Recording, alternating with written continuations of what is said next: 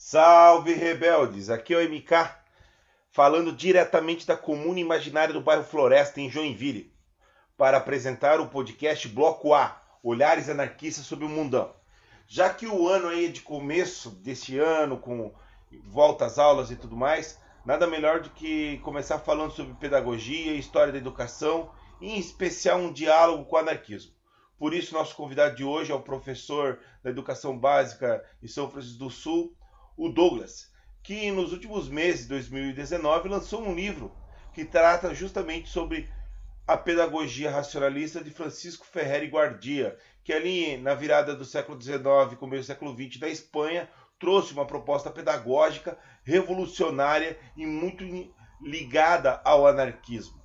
Essa pedagogia racionalista foi apropriada também por companheiros e companheiras aqui do Brasil e dos Estados Unidos, onde o Douglas vai tentar entender como que ocorreram essas apropriações. Por isso, vamos deixar aí um bate-papo de, uma hora e pouco para a gente sentir um peso da importância e também o que esse livro do POF pode trazer para nós pensarmos algumas coisinhas, tanto do passado quanto do presente. Valeu, rebeldes!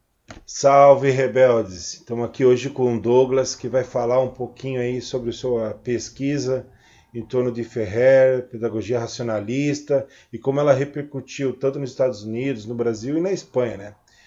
E Douglas, tudo bem? E aí, beleza, Michael? Cara, eu acho que antes de começar entrando diretamente aí já no seu trabalho, tu poderia contar um pouquinho aí o que entrou primeiro na sua vida? A docência, a vida de professor, o desejo de ser professor ou anarquismo? Bom, uh, primeiro, na verdade, docência, porque eu entrei num curso de licenciatura em História e no, no, decorrer dos quatro anos do curso, inclusive por influência tua até certo ponto, comecei a ter acesso aos textos de autores anarquistas, etc. E a partir do anarquismo eu cheguei na educação anarquista. Mas a leitura que eu fazia da educação anarquista naquele momento é, é uma era uma leitura um pouco romantizada, principalmente pautada só nos, nos escritos dos próprios autores anarquistas sobre educação, sejam eles pedagogos ou não, porque a gente tem uma quantidade bem grande de autores anarquistas que falam sobre educação, que é um tema bem é, importante para o pensamento anarquista, mas não necessariamente eles eram educadores no sentido um pouco mais profissional da palavra ou criaram experiências pedagógicas. Então, naquele momento da minha graduação, eu me limitei muito mais a conhecer esses textos clássicos da, do, dos autores anarquistas em educação. Depois da graduação, comecei a realmente é, atuar em sala de aula e daí uh, justamente eu comecei a refletir de outra forma sobre aquelas questões. Mas primeiro veio a docência, depois veio a questão do anarquismo, durante a graduação. É.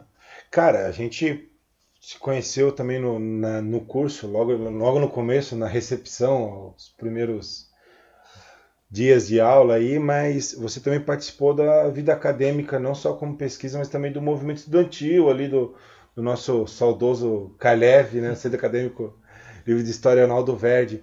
E como que se dava assim o teu envolvimento com o movimento estudantil, essa aproximação com o anarquismo? Ela era uma coisa como objeto de estudo? Era uma coisa que tinha uma identificação tua com ele? É, as gestões do centro acadêmico que eu participei uh, sempre tinha a questão indiretamente o anarquismo através de principalmente da discussão sobre a horizontalidade do próprio centro acadêmico, que naquele momento era uma questão muito cara assim para os integrantes dele. É, então, indireta, como a questão da horizontalidade é uma nas decisões políticas, ela é de certa forma muito ligada ao anarquismo.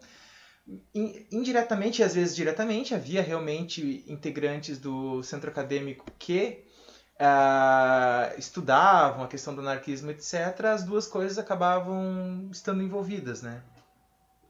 Massa, massa, Douglas. É, cara, e agora é o seguinte, você hoje você tem um trabalho de doutorado em torno do, do Ferrer, de como repercutiu as, as apropriações né, da, do trabalho do Ferrer. E como que foi você chegar nesse tema, nesse nesse conteúdo e como objeto de estudo, assim? Bom, o meu tema que eu entrei no doutorado não tinha nada a ver com isso. É... Era sobre escolas rurais em São Francisco do Sul. Só que meu orientador naquele momento, o professor Norberto Labrida, ele deu uma certa liberdade para eu pesquisar o que eu tivesse interesse, assim, que visse importância. Na verdade, o, o que eu decidi antes não foi o anarquismo, foi trabalhar apropriações de pedagogias. Por quê?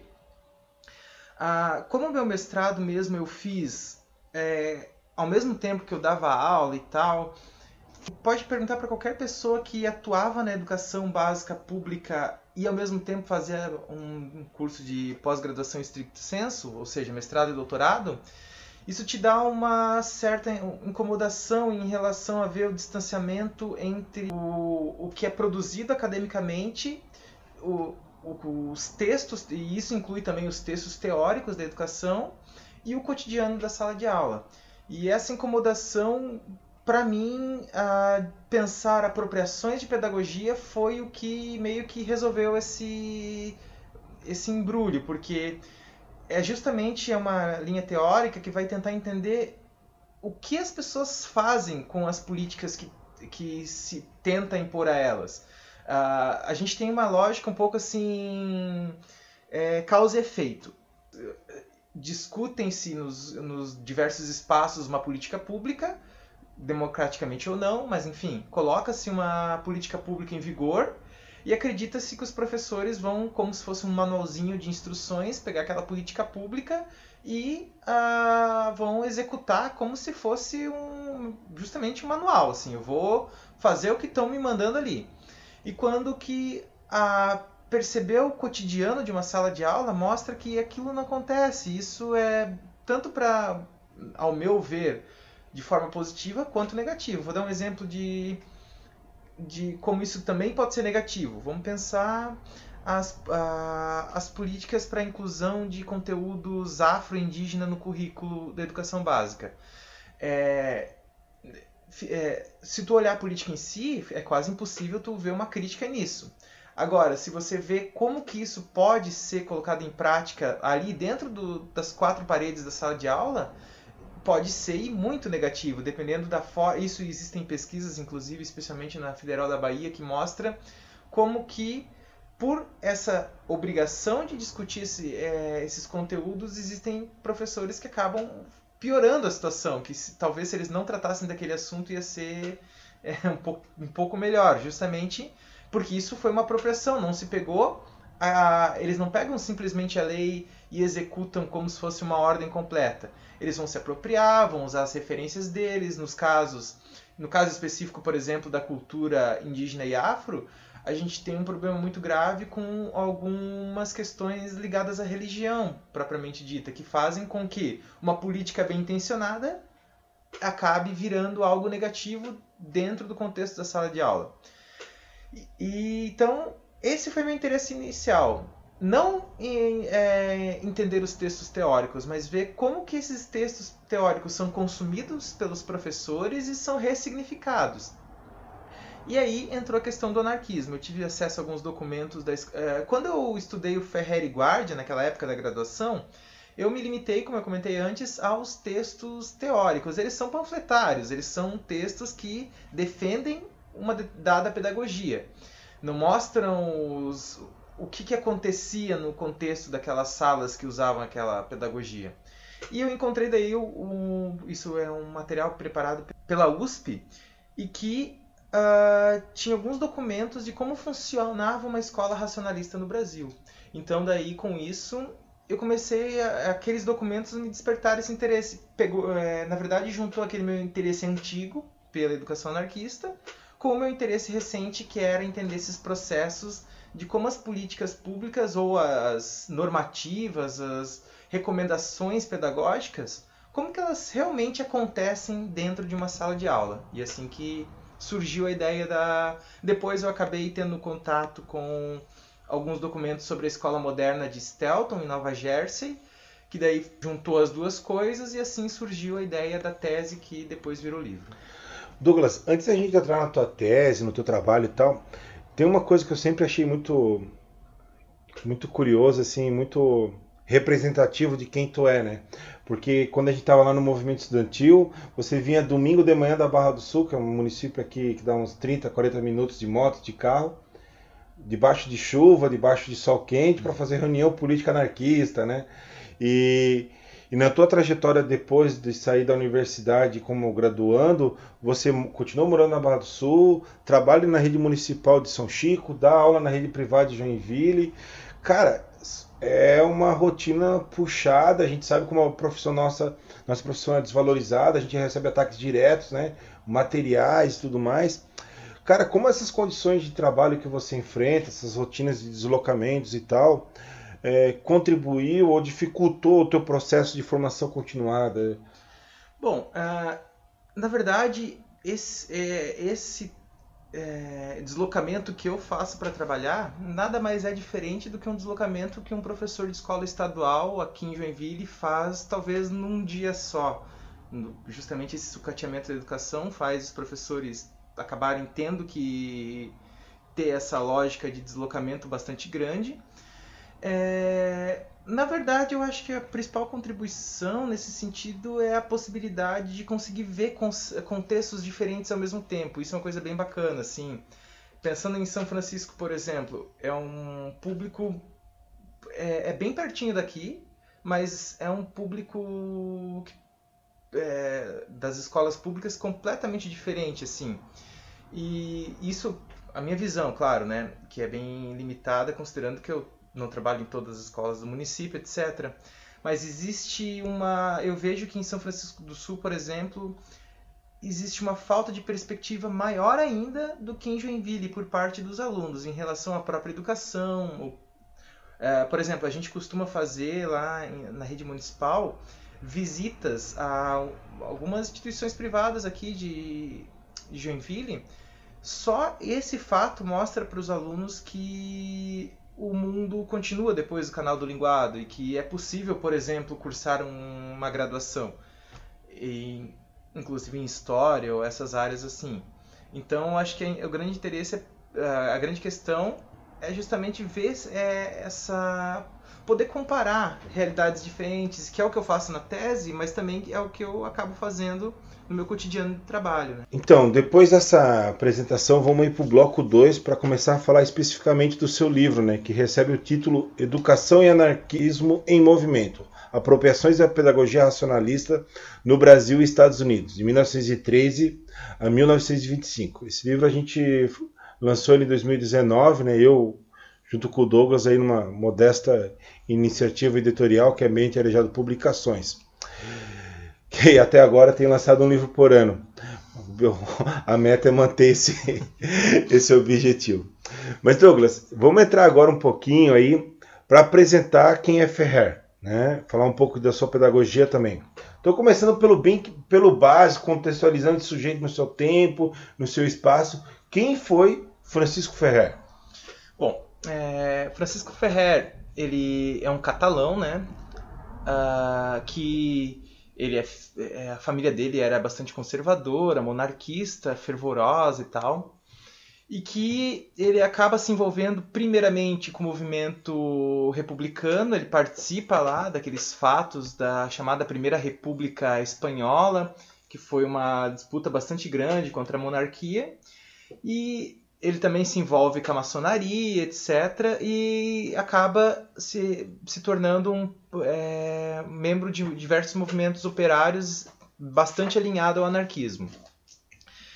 Uh, e ele uh, justamente daí ele tinha essa ligação maçônica. Hoje em dia a gente fala em maçonaria, já nos vem à cabeça um movimento extremamente conservador e de direita, mas naquele momento especificamente a maçonaria ela tinha uma grande parte de integrantes de movimentos operários, especialmente anarquistas, e Ferrer e Guardia ele começa a transitar por esses meios, ele, ele ficou um bom tempo exilado na França, onde ele teve contato com diversos anarquistas importantes. Então, ele conhece uma pessoa, ele dava aulas de francês, e quando essa pessoa morre, ela deixa uma pequena fortuna para ele eles conversavam muito sobre questões. Ela era uma católica fervorosa e ele ateu, mas mesmo assim eles tinham uma amizade bastante grande e, eles, e ela acaba deixando dinheiro para que ele colocasse em prática a ideia que era justamente criar uma ideia, ou criar uma escola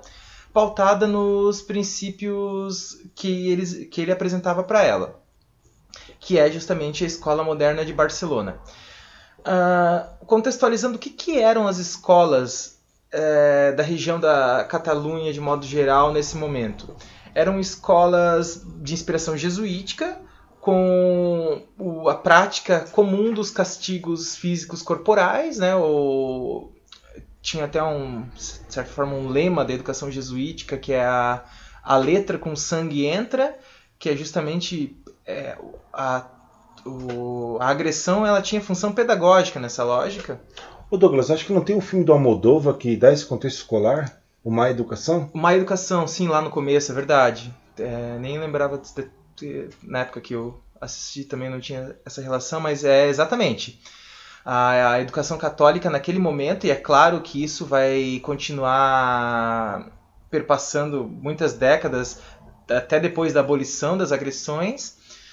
Mas e daí ele justamente ele cria essa escola que vai ser primeiramente uma negação, uma tentativa de negar aspectos dessas escolas que existiam no momento. E nesse sentido ele vai defender alguns princípios, que é, primeiro, a, a educação científica, se livrar de qualquer tipo de misticismo que daí inclui, de certa forma, o uma, um enfrentamento do uso da, dos textos religiosos, principalmente na educação. Nós tínhamos naquele momento uma educação não só lá, mas a gente pode falar a nível de Brasil também, muito pautada nos textos religiosos, que eram usados de forma pedagógica, ele também propôs uma educação, uma escola de coeducação, tanto social quanto de gênero, ou seja, é, muitos autores anarquistas defendiam uma escola apenas para o proletariado. O Ferrer não, ele defendeu uma escola que servisse, que o proletariado agisse junto com uh, os burgueses para que daí assim é, eles acabassem ligando. Ele era uma questão bem assim vinda do iluminismo mesmo, para que assim surgisse uma sociedade sem essas diferenciações sociais. E também de gênero, porque é, era uma questão assim que estava quase que ligada à educação científica. Não haveria por que cientificamente se criar educações diferentes para homens e mulheres. E daí também, por fim, a questão do higienismo, que era uma questão bastante cara no momento. Uh, não é aquele higienismo no sentido de que a gente vai ter ali, por exemplo, no Brasil do início da República, de, de tentar é, uma, certa, uma certa eliminação de pobres. Era um higienismo mais no sentido. De saúde pública. De, né? isso, exatamente, de saúde pública, onde a, as práticas de higiene elas eram especialmente por conta, de certa forma, até da própria Igreja Católica, a, e o, a falta de conhecimento das doenças faziam com que as pessoas não tivessem, é, tivessem resistência a muitas práticas de higiene. E daí, isso, é, se a gente for pensar hoje em dia, é uma prática que continua quando se quer atingir a questão da saúde, qual que é a porta? A educação. Tanto é que o Ministério da Educação, até certo tempo, até algumas décadas atrás no Brasil, era Ministério da Educação e Saúde, porque ali era a porta da entrada. Quando existe alguma epidemia em uma determinada cidade, qual que é o lugar onde vai ocorrer as palestras? Na escola, porque daí os filhos levam para os pais e daí assim os pais acabam sendo educados também. E essa é a lógica da educação é, pautada no, no, na higiene da Escola Moderna de Barcelona. É, tanto é que haviam é, é, como se fosse palestras dominicais, o, a escolha do dia não é coincidência, justamente para criar um certo enfrentamento à própria missa católica, onde eram discutidos esses temas de higiene e outra, entre outras também, justamente por, por conta disso, era uma questão de sobrevivência. E daí também entra a questão do neomatusianismo, que a, o excesso, a superpopulação nesse momento também é uma questão de sobrevivência da própria classe operária e também uma forma de atingir o que Marx chamaria de exército industrial de reserva e assim melhorar a qualidade de vida do próprio da própria classe trabalhadora. Tá, ah, então, daí Francisco Ferrer ele cria essa escola e isso, obviamente, desagrada bastante pessoas, especialmente as ligadas à Igreja Católica, que tinha um grande poder naquele, na Espanha naquele momento. E ele acaba sendo acusado de ter, de certa forma, orquestrado a chamada Semana Trágica de Barcelona, que foi um evento, não vou entrar em detalhes aqui, mas que houve bastante confrontos entre o governo e a população, muitos mortos e que tinha a ver até com a questão da, do recrutamento de pessoas da Espanha para lutar no Marrocos. E isso acabou toda, toda essa questão de alguma forma ligaram o Ferrer e Guardian à é, Semana Trágica de Barcelona. Até tem uma questão engraçada aqui que é a segunda vez que foi a segunda vez que Ferrer e Guardia foi é, acusado de um crime. A primeira foi de ter supostamente participado de uma tentativa de, de assassinato de um membro da família real espanhola.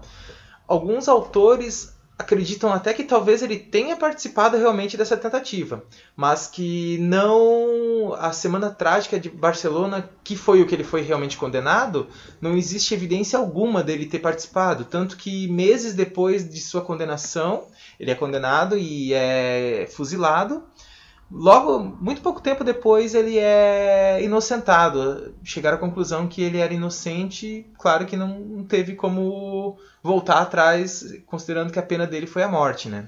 Ô Douglas, é, em relação à execução, do o julgamento, né, tudo armado, né, falta de provas e tudo mais, que é historicamente hoje sustentado com muita verdade, a gente pode usar esse termo aí, e foi um evento emblemático na história, digamos assim, da esquerda mundial, especialmente do anarquismo. Primeiro porque é importante lembrar que o anarquismo tinha uma capilaridade social muito grande na sociedade espanhola, né? Um movimento operário muito forte, adesão anarquista muito forte, junto ao movimento operário. E também parece que esse foi um tema que mobilizou a classe operária, identificada ou não com o anarquismo, no mundo todo, né? em solidariedade ao, ao Ferrer. É um detalhamento, mas tu, se pudesse falar um pouco sobre.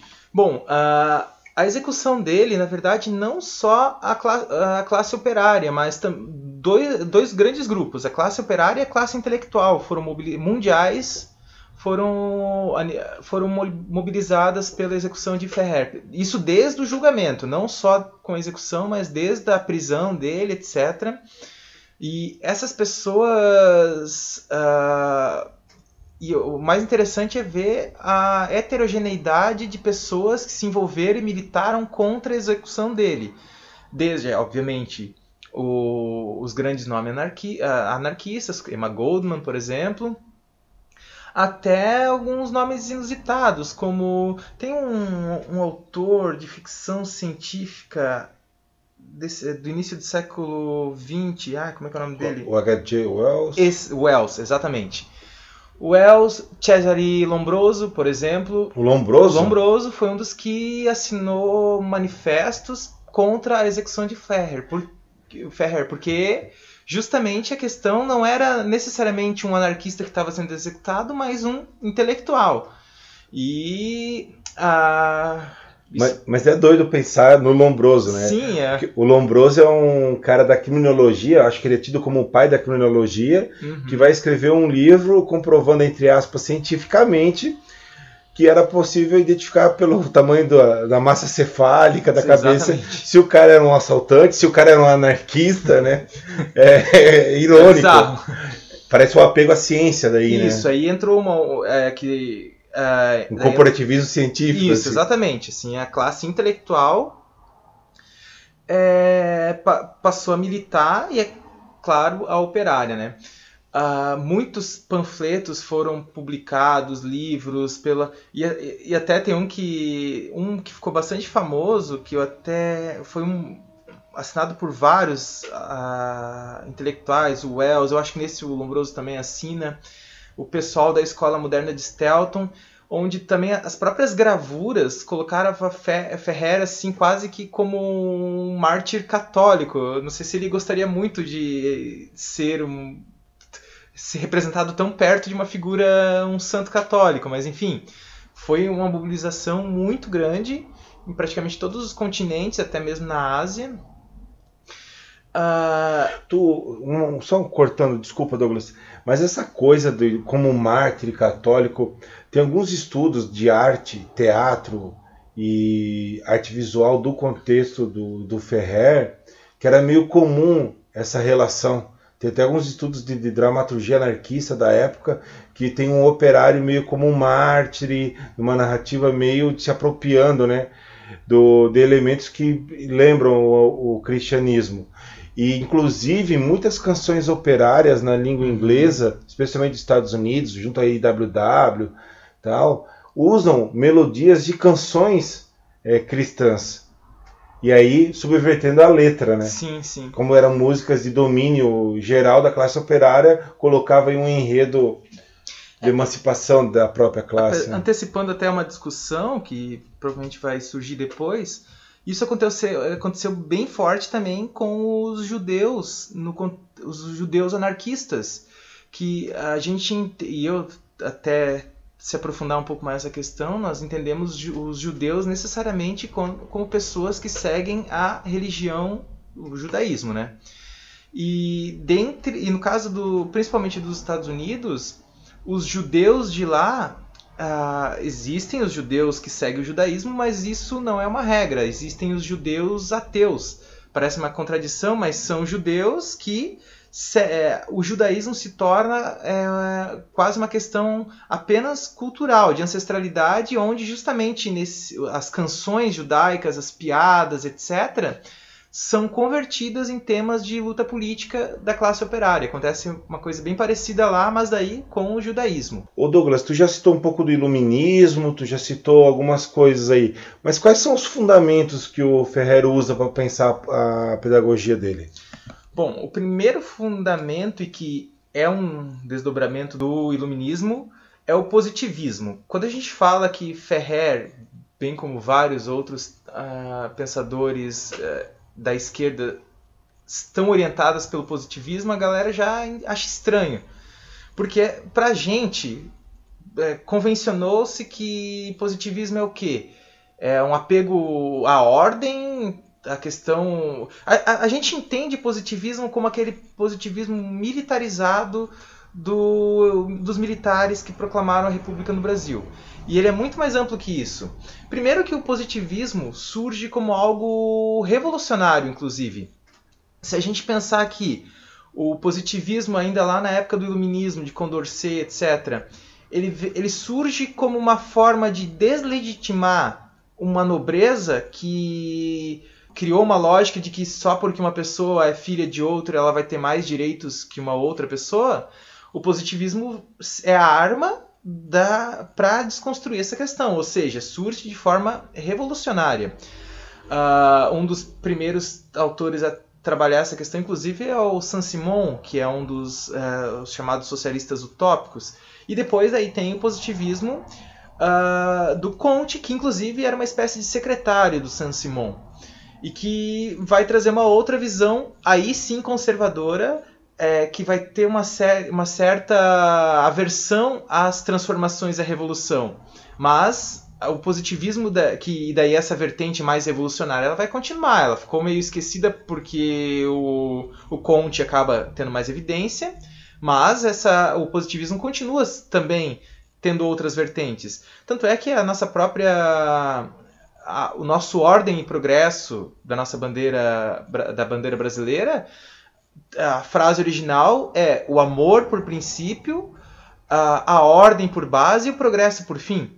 O amor foi considerado revolucionário demais, talvez, pelos primeiros republicanos, mas enfim, o positivismo vai ser a grande é, matriz intelectual de Ferrer e Guardia, onde, da onde ele vai tirar a questão da, do pensamento científico como princípio das coisas, da, isso pensando na educação, né?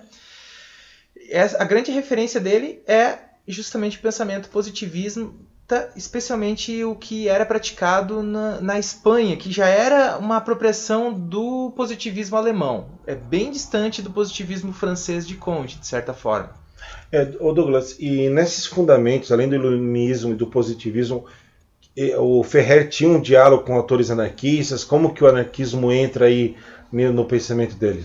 Bom, ele vai ter uma ele assim, ele vai comendo pelas beiradas. Ele vai ter um contato bastante grande com Paul com diversos anarquistas é, bastante importantes para a história do movimento, mas por conta isso pensando no momento em que ele já estava lá com a sua escola e tal, ele vai ter, ele vai tentar se distanciar da palavra anarquista, não do anarquismo.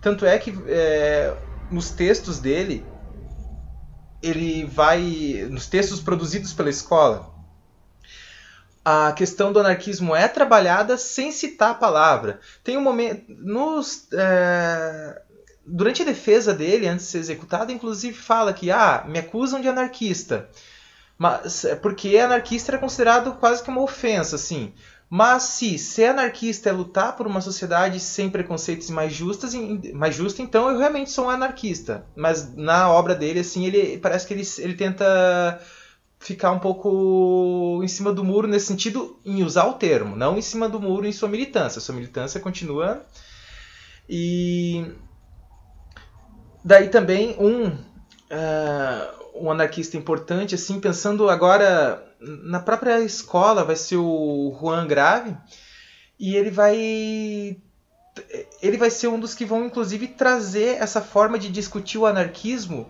sem ser um panfleto revolucionário, que é um, um dos livros que era mais utilizados na Escola Moderna de Barcelona, é As Aventuras de Nonono que é uma, é, é uma história infantil. Tu teve acesso ao livro? Eu nunca vi esse tem livro. Em espanhol, eu tenho tem até, espanhol? posso até passar depois. É legal? Qual é, é? é uma história assim infantil. Nonono é uma criança e tal. Daí de repente ela é transportada lá por um, para um mundo que seria um mundo capitalista. E daí ela vai vendo os problemas desse mundo capitalista, os militares, os, a, a, o clero. E depois ele conhece o mundo de autonomia que, daria, que seria um mundo dentro do ideal anarquista de sociedade, mas sem usar o termo. Assim. Então, a grande questão é essa: o anarquismo ele está presente, mas não é uma. Ele fica um pouco velado, justamente porque a gente está pensando numa escola no coração ali da Catalunha, onde a repressão do estatal não cessou, ela continua ali batendo as portas e que é bem óbvio que se ele tivesse colocado lá uhum. como escola anarquista de Barcelona, não ia durar muito tempo, porque a repressão ia cair em cima. Então, uhum. a relação com o Ferrer foi uma estratégia mesmo de sobrevivência. Uhum. E sobre essa experiência da escola em Barcelona, é, o, você chegou a dar uma olhada nos documentos? Tem alguns elementos para nos dizer quanto tempo durou, como que? Bom, ela, ela durou seis anos o que é, bas é bastante bastante para uma para uma experiência desse tipo, né?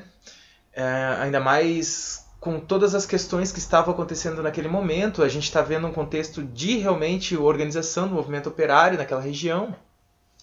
E assim, a grande questão, eu tive acesso ao, ao chamado boletim da escola moderna, que é uma como se fosse um uma experiência. É, um, é uma revista pedagógica que tinha alguns textos teóricos e também tinha alguns relatos do cotidiano, inclusive alguns trabalhos das crianças.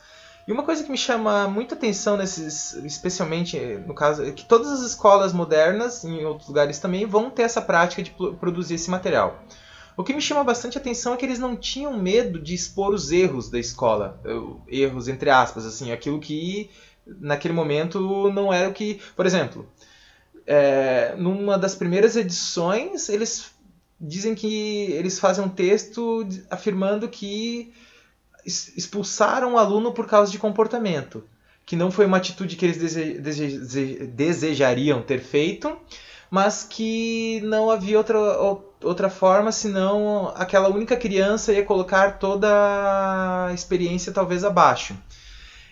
Esse tipo de coisa é o que me interessa na educação, ver esses pormenores, a, a chamada, o que depois hoje, na verdade, vem é bastante conhecido como a caixa preta da escola. Aquilo que acontece no interior dela realmente, não o que está nos documentários, não o que está nas, na, nos textos teóricos ou na, nos relatórios.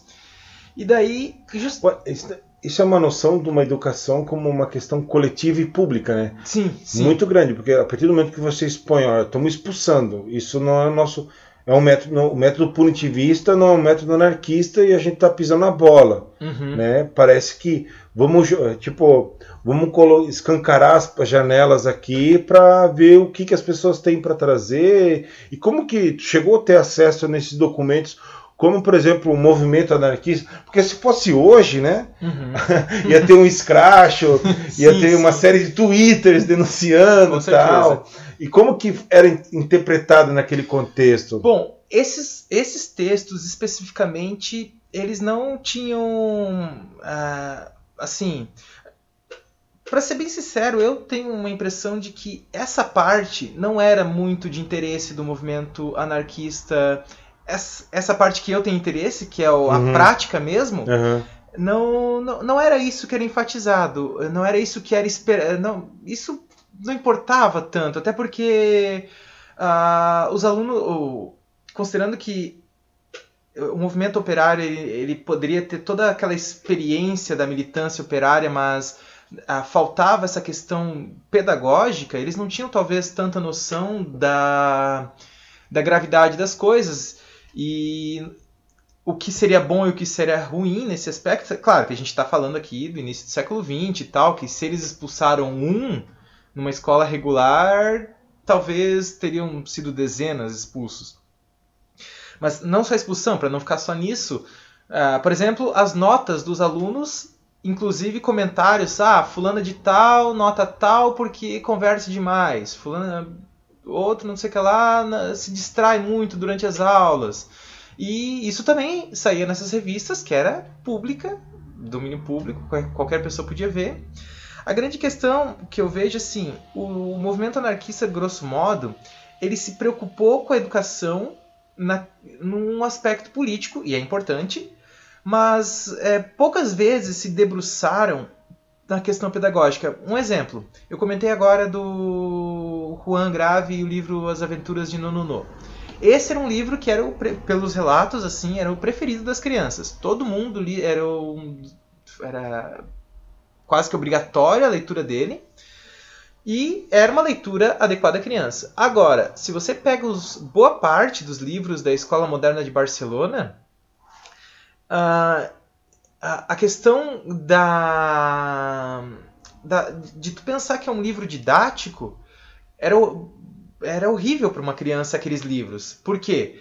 Eram, quem escrevia não eram pessoas que tinham tanta noção assim da questão de como funciona o aprendizado infantil, como é a questão do qual é a, a, o vocabulário adequado para cada faixa etária. Então daí tu tinha lá livros com um vocabulário totalmente inadequado para uma criança. A intenção era boa, mas faltou justamente esse conhecimento específico da criança que em grande parte das experiências é, anarquistas e educação acabou fazendo falta. Mas isso era uma coisa específica do anarquismo ou era uma coisa meio geral quando pensa educação, práticas pedagógicas no contexto de virada do 19 para o século 20? Tá, daí a gente tem que voltar numa grande questão. Quem que era, é, quem que eram as professoras, na sua grande maioria mulher, mas professores e professoras uh, na, nas escolas desse momento? As chamadas normalistas faziam o curso normal onde lá era ensinado. Que era o equivalente a um magistério. Isso, isso. Onde lá eram ensinadas as mais avançadas ciências da educação e dali que vinham os professores. É, no caso da Escola Moderna de Barcelona, havia justamente uma normalista que mais ou menos pensou a questão pedagógica de modo geral, assim. As experiências anarquistas geralmente não tinham uma pessoa ou uma quantidade significativa de pessoas com experiência na parte da educação.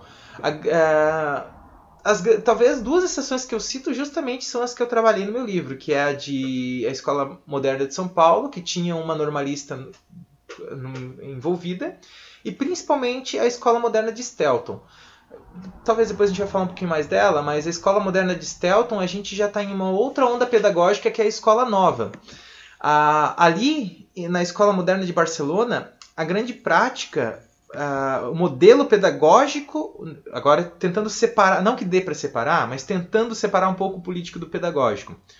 A estrutura pedagógica da Escola Moderna de Barcelona é a escola, a pedagogia moderna. Que, quando eu falo isso, às vezes as pessoas ficam um pouco chocadas, mas que é o que hoje a gente chama de educação tradicional. O modelo pedagógico da Escola Moderna de Barcelona é a, o que ficou conhecido como educação tradicional, que é a educação pautada nos sentidos. E que, a, que também foi muito forte no Brasil até pelo menos a década de 30 e daí a gente entra numa outra questão. Educação tradicional. Toda, toda prática pedagógica é uma tradição.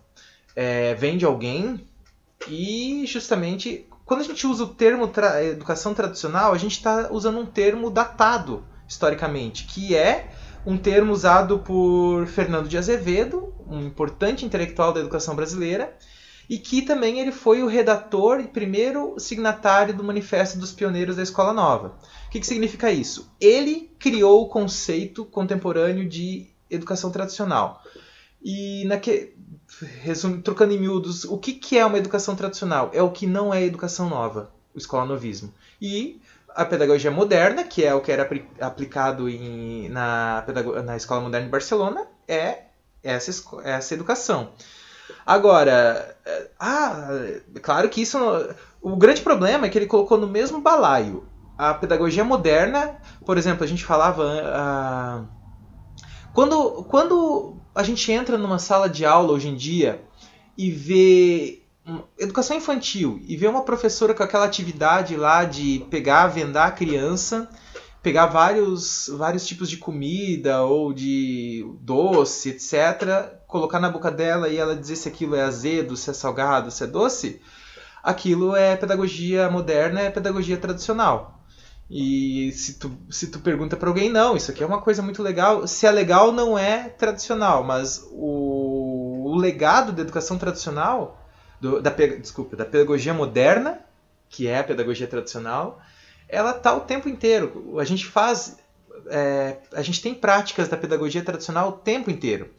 E a escola, é, o único problema é que a gente criou uma lógica de tentar separar e negar essa raiz nossa, mas nós temos ela. E a pedagogia anarquista se apropriou e muito na, nesse pensamento de, principalmente de um, de um educador chamado Henrique Pestalozzi, que é essa a, o aprendizado através do toque, de ver e aliás essa é a grande herança do positivismo para a educação pensar uma educação não através da abstração, escrever vaca e eu imaginar uma vaca, eu pegar a criança e levar ali fora e mostrar uma vaca. Isso aí é positivismo na educação, que é a pedagogia tradicional.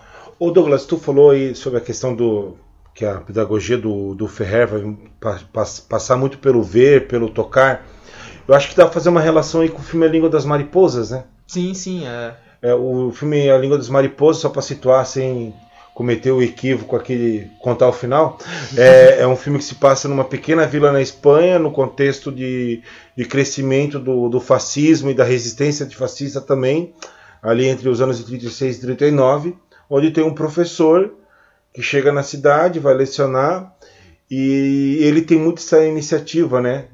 De, de trabalhar o toque, o ver, né? Que é o filme A Língua das Mariposas, que é baseado num conto muito bonito também. É, Falando nisso, na Língua das Mariposas, né? Esse é um filme clássico, já de qualquer curso de licenciatura, né? E é, um, e é um filme que vai ter muito de Ferrer também. Como que você vê esse filme? De que maneira a gente pode dialogar aqui com, com o Ferrer? É, é, não, é, e esse muito é muito mesmo, assim, porque quando o Ferrer morre, é, brotam. Se eles, Ele se, morre em 1909. 9. Se achavam que a morte dele ia acabar com o movimento da escola moderna, que eu chamo de movimento escola modernista na Espanha, na verdade, além de expandir por toda a Espanha, vai expandir por todo o mundo. Talvez isso nem teria acontecido se ele não tivesse sido executado da forma que foi. E justamente o pensamento dele em educação é aquele que vai é, ser usado pelos revolucionários da Revolução Espanhola. E justamente ali o professor desse contexto, ele é um, ele faz parte desse movimento e é, é totalmente inspirado em Ferrer, e justamente aquilo, ele levava os alunos lá para conhecer, etc., que é justamente essa pedagogia racionalista. Que essa questão que tu fala, que ah, os cursos trabalham esse filme, mas é bem possível muitos trabalharem e não mencionar justamente esse contexto e essa relação com Ferrer. Eu tenho, até já comentei isso contigo, eu tenho uma história engraçada sobre isso, ou triste. Quando eu estava fazendo uma matéria no mestrado de educação, foi trabalhado o filme Língua das Mariposas. Eu automaticamente me demonstrei a pessoa mais animada do mundo, né? Peguei o filme, peguei a pasta de texto que tinha que acompanhar para ler e discutir o filme era basicamente textos do Marx e do Engels sobre educação. Né? A gente sabe que Marx e Engels, né, aí não vou entrar no mérito de fazer uma discussão aqui das divergências históricas entre eles e nós, mas assim pouco escreveram e pouco pensaram a educação, né? E todo marxista sério fala isso, né? A gente tem outros autores marxistas que problematizaram, pensaram e tal, mas os dois em si. E eu fiquei muito chocado quando, pô, vai discutir um filme com a língua das mariposas, que tem Ferreira doidado e a referência é, bibliográfica é basicamente Engels e Marx, né? É, me causou uma estranheza. Eu fiquei pensando aí como leigo mesmo, que eu não continuei no mestrado, né? É, como que a universidade, né? Antes da gente entrar aí nas experiências do Brasil e dos Estados Unidos da pedagogia racionalista, como que as universidades olham para a sua própria história da educação Ferrer? Bom, uh, eu vou até só fazer um parênteses introdutório aqui. Vamos pensar o seguinte. Uh, agora saindo um pouco do Ferrer e pensando a educação de modo geral. Qual que é, ao meu ver, a maior herança dos anarquistas para a educação? É a educação integral. A educação integral foi é, sistematizada por Paul Robin, justamente na Internacional, e depois uh, foi também uh, quando foi redigido o manifesto pela educação integral, Marx inclusive apoiou enquanto, mas enquanto participante da internacional, né? Só situando, a gente está falando aí da Associação Internacional dos Trabalhadores, surgida nos anos congresso, 60. Isso, o congresso. E que durante o congresso foi decidido qual que seria o ideal de educação da classe operária a escolha foi pela educação integral, uma proposta essencialmente anarquista, por mais que se inspire em outros teóricos, é uma proposta essencialmente anarquista e que foi decidida que seria uh, o ideal de educação que a internacional é, defenderia.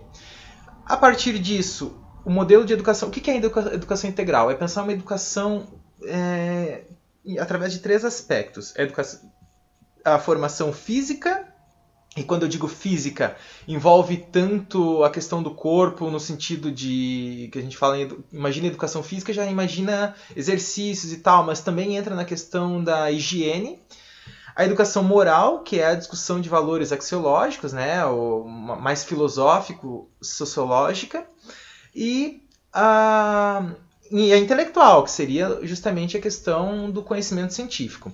Essa proposta de uma educação que, que evidenciasse esses três aspectos, ela é anarquista, ela é aprovada pela associação, diversos movimentos depois marxistas, é, obviamente os anarquistas continuam nessa defesa, vão vai, vai, quase se tornar senso comum agora. Aliás, vamos agora pegar um documento mais recente, a Base Nacional Comum Curricular, tá lá, educação integral o tempo inteiro.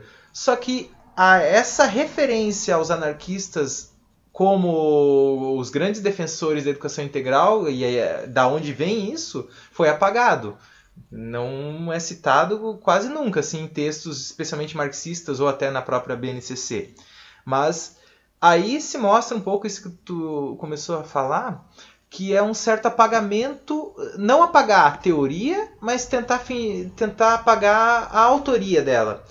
Uh, a questão do Ferrer, né, na, pensando assim na, no meio intelectual, o próprio Paulo Freire, segundo um relato de Ramon Flecha, quando ele foi para a Espanha, ele desceu do aeroporto e ele já quis, já tinha feito algumas leituras e quis lá se aprofundar justamente em Ferrer e Guardia por conta é, da justamente de ele não ter sido simplesmente um simplesmente não no sentido menosprezando, mas ele não foi apenas um teórico.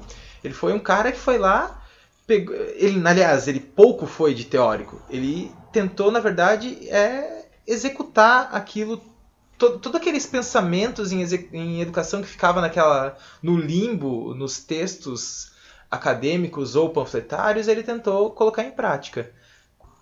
E daí, no, agora, depois dessa longa introdução, chegando na universidade, é, a questão é justamente o apagamento significativo. Lembra que eu comentei agora há pouco de Fernando de Azevedo? Ele tem um livro chamado a, a Cultura Brasileira. Nesse livro ele conta, a visão dele, obviamente, a história da educação brasileira. Uh, ele vai lá falar dos jesuítas, vai falar um monte de movimentos que surgiram, as escolas, é, escola nova, etc. E as escolas anarquistas e operárias, que foram muitas, ele não cita nesse livro. Ele é um livro assim gigante, ele é um livro memorialista mesmo, citando as experiências, mas ele não cita as escolas anarquistas. Então a gente é muito claro que houve um certo apagamento no, nas últimas décadas em relação a, ao esse anarquismo. Seja esse apagamento que eu comentei antes de é, ignorar, é, ou intencionalmente ou não, a fonte anarquista de alguns, algumas reflexões, como é o caso da é, educação integral, ou realmente fingir que não existiram aquelas escolas.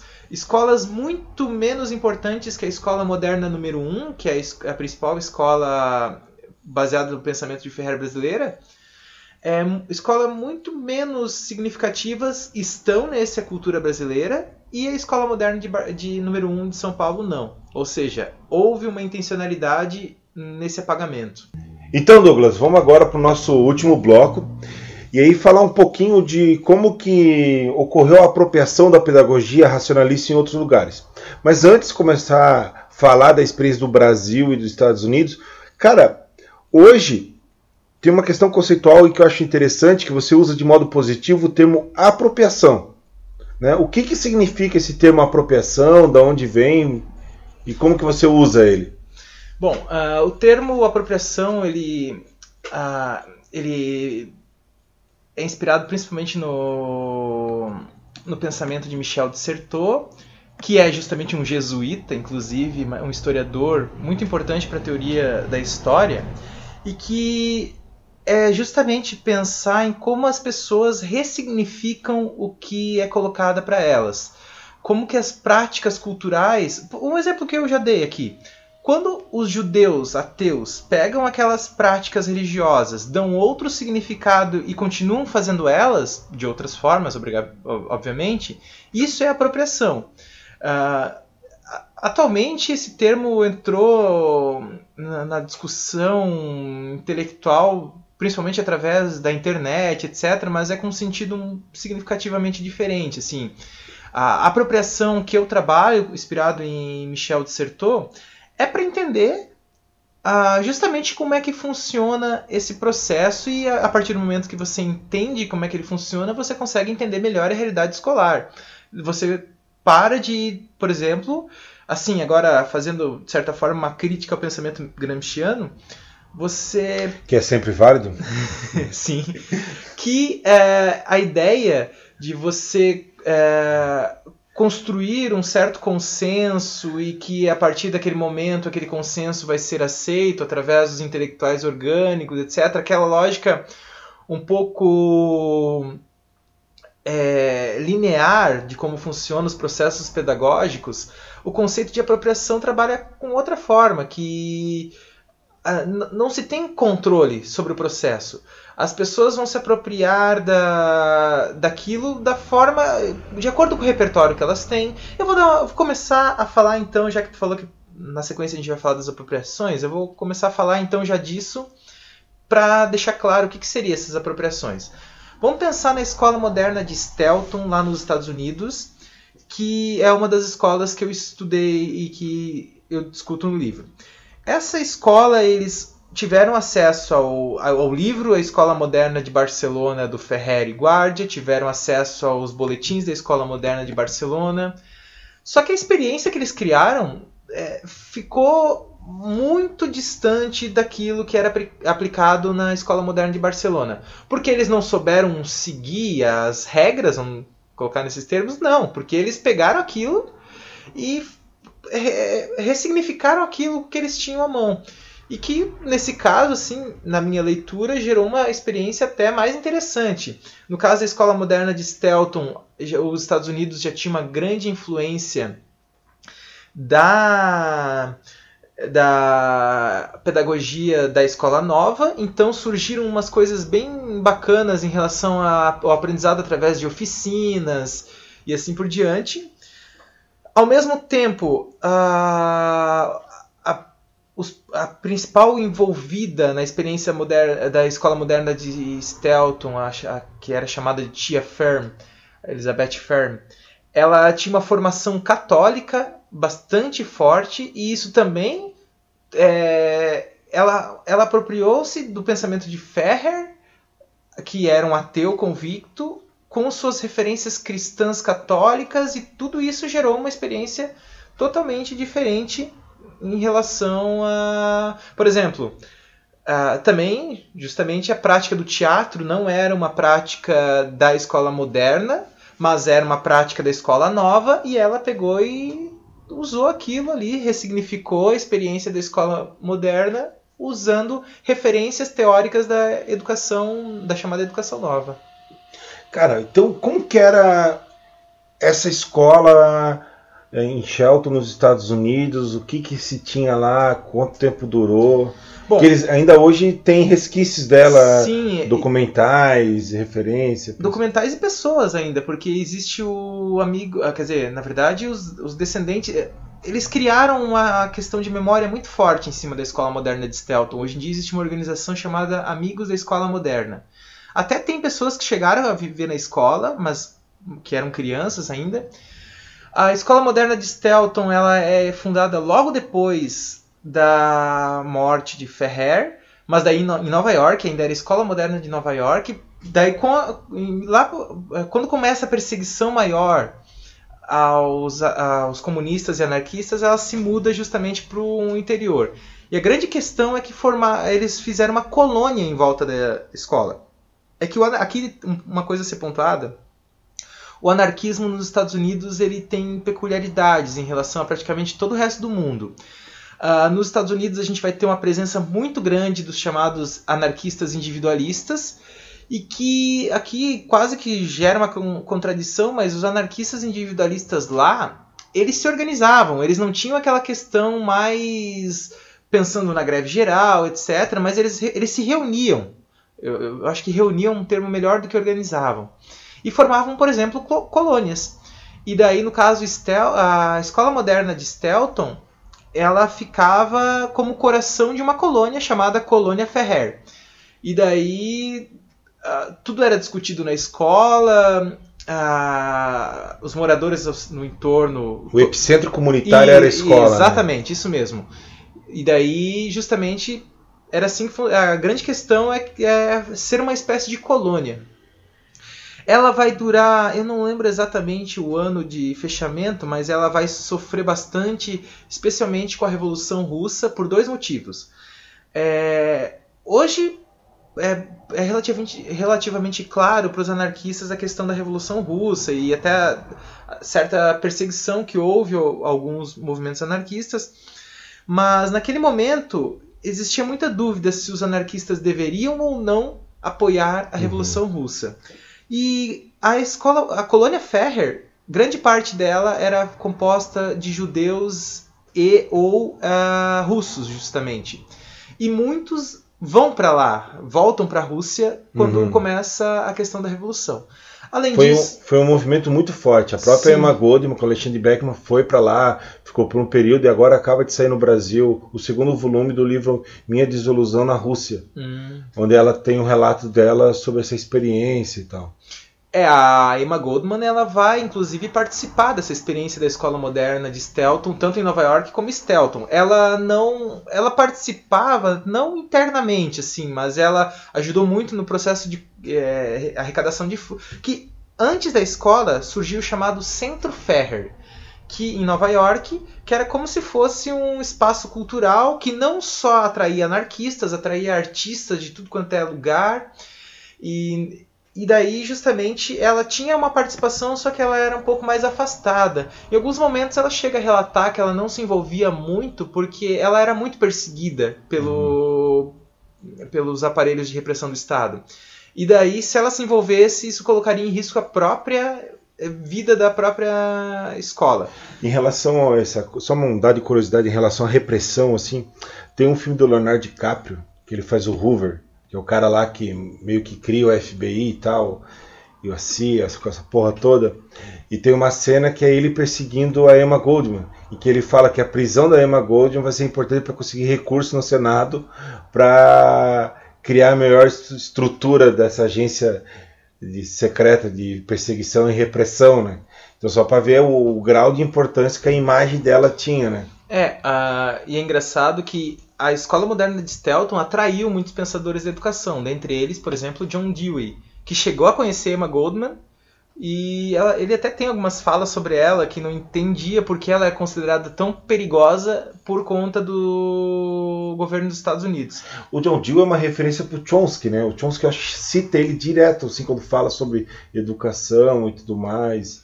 O, é, o Dewey ele vai fazer parte daquilo que fica meio que numa, num conceito nebuloso de progressivismo na educação dos Estados Unidos, que vai ter é, eu digo nebuloso porque não é, é, ele vai abraçar muitos movimentos diferentes. E ali a questão da Emma Goldman, quando eu disse anteriormente que o que eu queria estudar não eram os textos é, necessariamente panfletários, mas o, o que acontecia, inclusive os próprios alunos era nos relatos de fontes orais que eu tive acesso, os alunos chamavam a Emma Goldman de a Dama Vermelha, porque ela, quando ela começava a discursar, ela, ela começava a ficar com a pele mesmo vermelha, assim, de, de falar alto e tal, e quase todos eles tinham medo dela, inclusive. Era, eu acho que eu achei isso, a questão do medo dela teve uns três ou quatro relatos, assim. É, então, daí, só voltando ali a questão, com a Revolução Russa, nos Estados Unidos surge o chamado Red Scare, que é o medo vermelho, que é aí sim acirrou a perseguição a qualquer é, movimento, seja socialista estatal ou anarquista, por, por conta desse medo da Revolução Russa. E daí depois Uh, e justamente isso vai atingir bastante a colônia que foi se definhando assim. Não, não teve um fato que, diferente das outras escolas modernas, foi o fuzilamento de Ferrer e um atentado à bomba no, no Brasil, ela não acabou é, de forma assim abrupta. Ela foi definhando com o tempo assim e acabou. E é uma questão que eu acho interessante se a gente pensar a questão pedagógica da escola moderna de Stelton é que nos relatos que eu encontrei, nem todos os alunos gostavam daquele modelo de educação com certa liberdade. Alguns reclamavam e preferiam justamente aquele modelo é, um pouco mais restritivo das escolas públicas dos Estados Unidos. Uhum. Isso é uma questão bem interessante para a gente pensar. Douglas, é, vamos falar um pouco agora de como que foi essa apropriação no Brasil. Né? Tu aborda num capítulo, acho que segundo capítulo do teu livro tu traz isso, né? Mas como que, que rola essa apropriação no Brasil? Né? Se concentra em São Paulo, Rio de Janeiro, como que tá aí? E como que a militância anarquista e operária faz a escola moderna no Brasil? Bom, no caso do Brasil, a grande questão, o grande centro dessa discussão vai ser São Paulo. Não que não tenha ocorrido em outros estados, é, mas o estado de São Paulo vai ser justamente por, porque também talvez seja o estado onde mais se concentrou o movimento operário anarquista. Vai ser onde as coisas vão ter, ganhar uma proporção maior. É, logo após, aliás, especialmente através do periódico A Lanterna, o periódico anarquista, ele vai, eles vão se posicionar bastante é, de forma firme em relação à defesa do Ferrer, seja antes. Ele era mais anticlerical, a lanterna, Sim, não? sim, sim. Uh, que o movimento anticlerical e o movimento anarquista eles vão também se aproximar, assim como os chamados livres pensadores. E que daí uh, essa, logo depois da, do fuzilamento deles, dele, foi feito diversas manifestações, especialmente na no aniversário da morte dele. E nessas manifestações criou-se um comitê para criar essa escola moderna no Brasil, para uma experiência de escola inspirada na escola moderna de Barcelona, que entendia-se que a melhor forma de homenagear a Ferrer seria justamente continuar o trabalho dele. E daí, uh, com, não vou é, dar muitos detalhes, mas acabam daí esse comitê acaba conseguindo criar justamente essa escola através de, principalmente de recursos dos próprios operários e das chamadas listas de subscrição e colocam o João Penteado, que era um ele era um autodidata, tal como Ferrer. Ferrer não era normalista, como eu comentei antes. E o João Penteado também não. Eles eram autodidatas, liam sobre educação e tal. E ele era espírita também e, colocar, e colocaram ele como diretor e professor também, acabava exercendo as duas funções da Escola Moderna de São Paulo. No Brasil, na época, educação pública gratuita e para todos não era uma coisa existente, né? Depende. Pública gratuita e pensando naquele contexto de qualidade existia para poucos. A grande questão é. era a democratização. A gente tem os chamados grupos escolares, inclusive em Joinville aqui tem vários.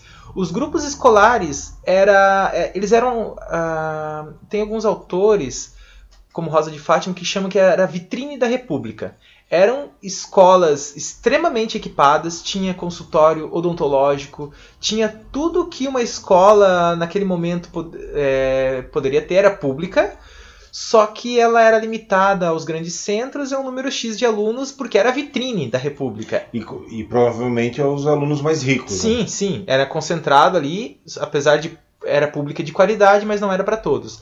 A grande maioria dos alunos ficava nas chamadas escolas isoladas, e reunidas, que era outra realidade.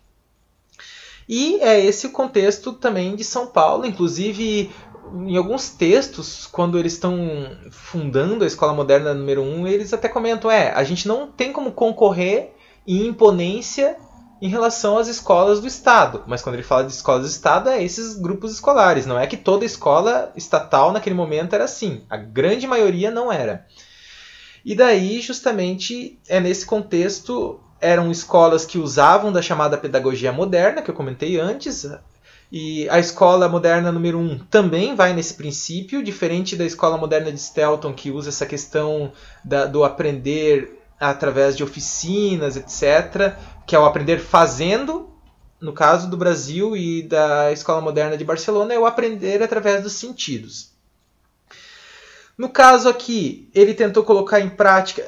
Se a gente for fazer um paralelo entre as duas, a escola moderna de Stelton e a de São Paulo, número 1, um, a de São Paulo tenta se, eh, se aproxima muito mais ao que era feito na, na escola moderna de Barcelona.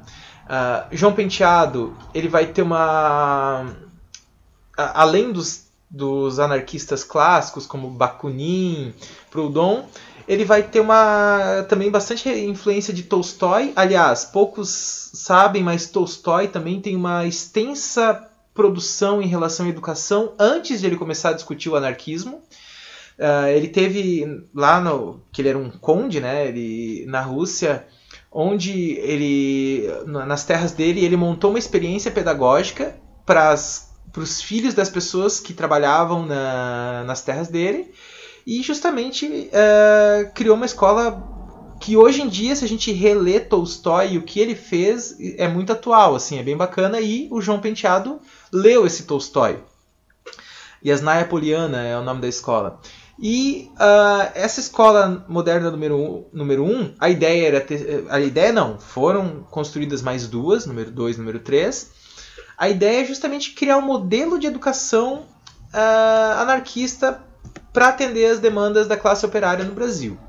Uh, ele conseguiu colocar em prática, de certa forma, a coeducação, apesar de que ainda assim tinha algumas diferenciações de currículo entre meninos e meninas.